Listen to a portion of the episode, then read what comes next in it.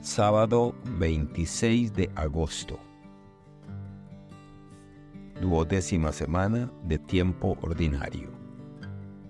Evangelio según San Mateo, capítulo 23, versículos del 1 al 12. En aquel tiempo, Jesús dijo a las multitudes y a sus discípulos, En la casa de Moisés se han sentado los escribas y fariseos Hagan pues todo lo que les digan, pero no imiten sus obras, porque dicen una cosa y hacen otra. Hacen fardos muy pesados y difíciles de llevar, y los echan sobre las espaldas de los hombres, pero ellos ni con el dedo los quieren mover. Todo lo hacen para que los vea la gente. Ensanchan las filacterias y las franjas del manto les agrada ocupar los primeros lugares en los banquetes y los asientos de honor en las sinagogas.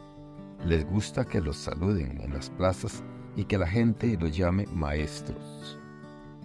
Ustedes, en cambio, no dejen que los llamen maestros, porque no tienen más que un maestro, y todos ustedes son hermanos.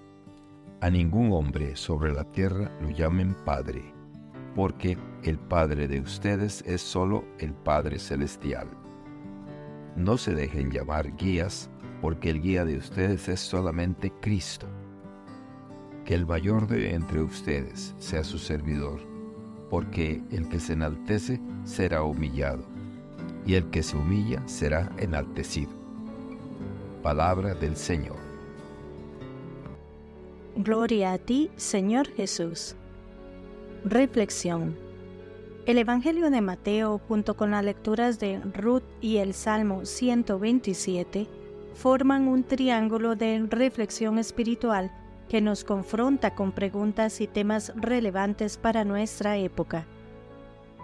Cada uno de estos textos bíblicos ilumina aspectos distintos de la experiencia humana y sin embargo todos convergen en una llamada a la autenticidad, la humildad y la búsqueda de un propósito más grande que nosotros mismos. Es en este contexto que Mateo 23 del 1 al 12, con su llamado a una vida genuina, libre de hipocresía, adquiere su pleno significado. Mientras Ruth en su historia nos habla de lealtad y trabajo, y el Salmo nos recuerda que todo esfuerzo es vano si no se construye en colaboración con Dios. Mateo nos pide vivir una vida en coherencia con nuestras creencias. Jesús en este pasaje no escatima palabras para describir la desconexión entre las acciones y las palabras de los líderes religiosos de su tiempo. No es simplemente una crítica a la figura de autoridad, sino más bien un examen del corazón humano. La pregunta implícita que resuena es, ¿cómo puedes guiar a otros si no te guías a ti mismo con integridad? Vivimos en un mundo que a menudo valora las apariencias sobre la sustancia, donde la tentación de enfocarnos en lo externo en lugar de en nuestro ser interior es constante. Jesús advierte contra esta superficialidad, incitándonos a mirar más allá de las exterioridades y a practicar lo que predicamos. En un sentido más amplio, este pasaje es un llamado a la autenticidad, a vivir de una manera que esté en armonía con nuestras creencias más profundas y valores más queridos. Pero, ¿cómo se refleja esto en nuestra vida diaria? Aquí es donde la lectura de Ruth y el Salmo 127 nos proporcionan contexto y textura, actuando como espejos que reflejan diferentes aspectos de la llamada al auténtico vivir cristiano. Ruth, con su devoción y laboriosidad, nos muestra que la integridad a menudo se manifiesta en actos de servicio humilde y en relaciones genuinas con los demás. Del mismo modo, el Salmo nos señala que ningún edificio, ya sea literal o figurado, tendrá un valor duradero, a menos que se erija sobre un fundamento espiritual sólido.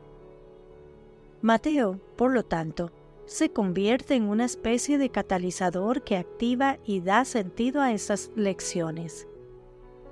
Nos invita a mirar más allá de las máscaras que a menudo llevamos y a buscar una autenticidad que vaya más allá de las palabras.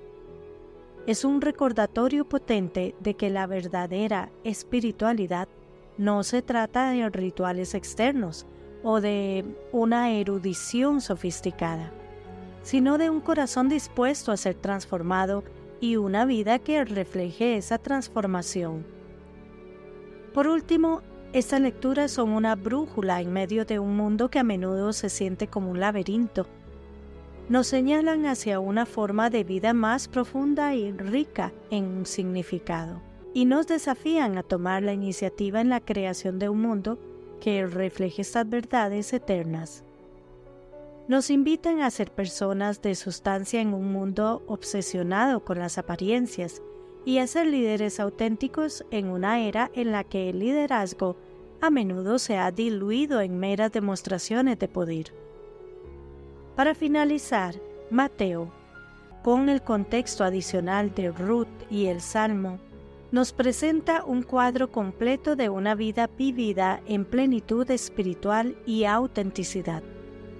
Y esto, en última instancia, es lo que todos buscamos, una vida que, en cada palabra y en cada acción, refleje el amor y la sabiduría del Dios que nos llama a ser su pueblo. Que Dios les bendiga y les proteja.